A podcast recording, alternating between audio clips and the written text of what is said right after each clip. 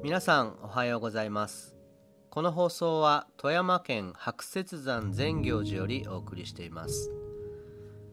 えー、最近少し気になっていることがありまして、えー、あちこちで見かけるコロナに負けるなというキャッチコピーというかまあスローガンというかあの言葉に違和感を持っています。えー、言わんとすることはわからないでもないんですけど、えー、厳しい状況だけどみんなで力を合わせて頑張ろうとか学校なら、えー、手洗い検温を忘れずに気をつけようとか、まあ、とにかく気落ちせずにみんなで頑張っていこうということをまるっとまとめてコロナに負けるなと言っているんでしょうけどいやそもそも勝ち負けに単純化しているところが気になります。負けるなって何でしょうか？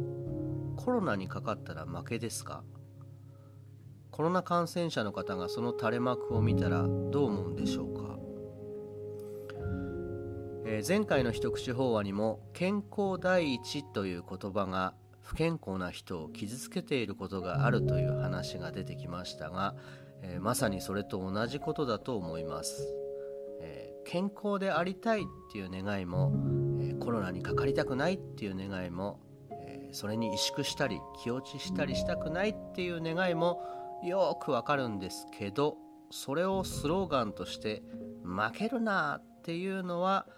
間違った言葉遣いだと思っています、えー、少数派の声だということは自覚していますがそういう受け取り方をする人もいるということをぜひ知っていただきたいと思います。では本編をどうぞ。笑った後に本当の顔が大口開いて笑ってると笑ってる本人のお人柄が知れちゃって逆さまに笑われてしまうこともあり得るわけですけど何て言うんでしょうふふとかほほとかニコとかそういった微笑み程度の笑いというのは大切にしたいですよね。いつだったかな？もう20年以上も前だったと思うんですけど劇作家の内村直哉さんの講演を聞いたことがありましてその時に最も魅力ある笑い方というのを披露していらっしゃった。それはどんなのかと言いますとふっ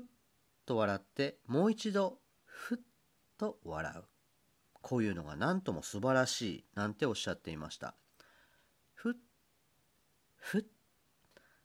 あなたもお試しになってはいかがですか？そうお試しといえばもう一つ。写真を撮ってもらうときあなたはどんな顔なさいます？大体はチーズですよね。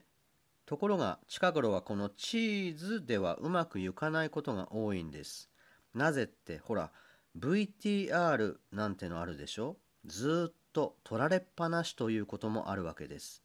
そんな時にチーズというとまあ「ち」の時はいいけど「ず」の時はあんまりいい顔になりませんよね。で最近はチーズじゃなくてウイスキーと言うんですって。これならいいですよね。キーと長々と微笑んでいられますものね。ところでうちのお寺の日曜学校には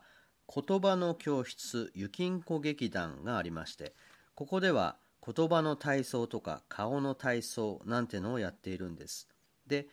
いつだったか子供たちに、さあみんなにっこりいい顔で笑ってみようと言うと、それこそみんな思い思いの笑顔を見せてくれたんです。でも正直言ってあんまりいい笑顔がないんです。口に手を当てたり、はにかんでいるだけだったりで。こんなこと言ったら叱られるけれど、お母さんのコピーなんですよね。子供の笑顔や表情のほとんどは育てる側のお母さん、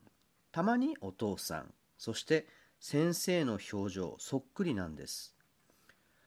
で、みんな笑顔が良くないということはどういうことなんでしょう？言いにくいけど、お母さんうちであんまり笑ってないんですよね。早く起きなさいから始まって、いい加減に寝なさいまで、ニコとか、ふふとか、ほほなんてことはめったにないんですよね。そう。お母さんが笑ってる時というのは近所の奥さんとお愛想笑いとかお客様相手のお上手笑いとか照れ笑いとかそんな時しかないんですよねですからうちの劇団では表情豊かに大いに顔の体操を取り入れて目も口も鼻もガバッと開けたりギュッと閉じたり唇をとんがらせたり頬を膨らませたりなんてのをやるんです。そして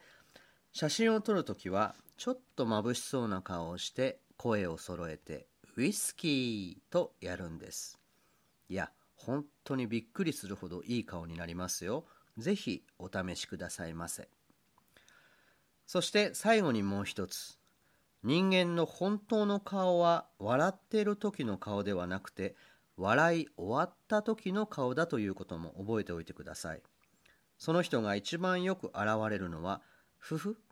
ほほと笑ったその直後の顔なんですって。これはもう飾りようがないんでしょうね。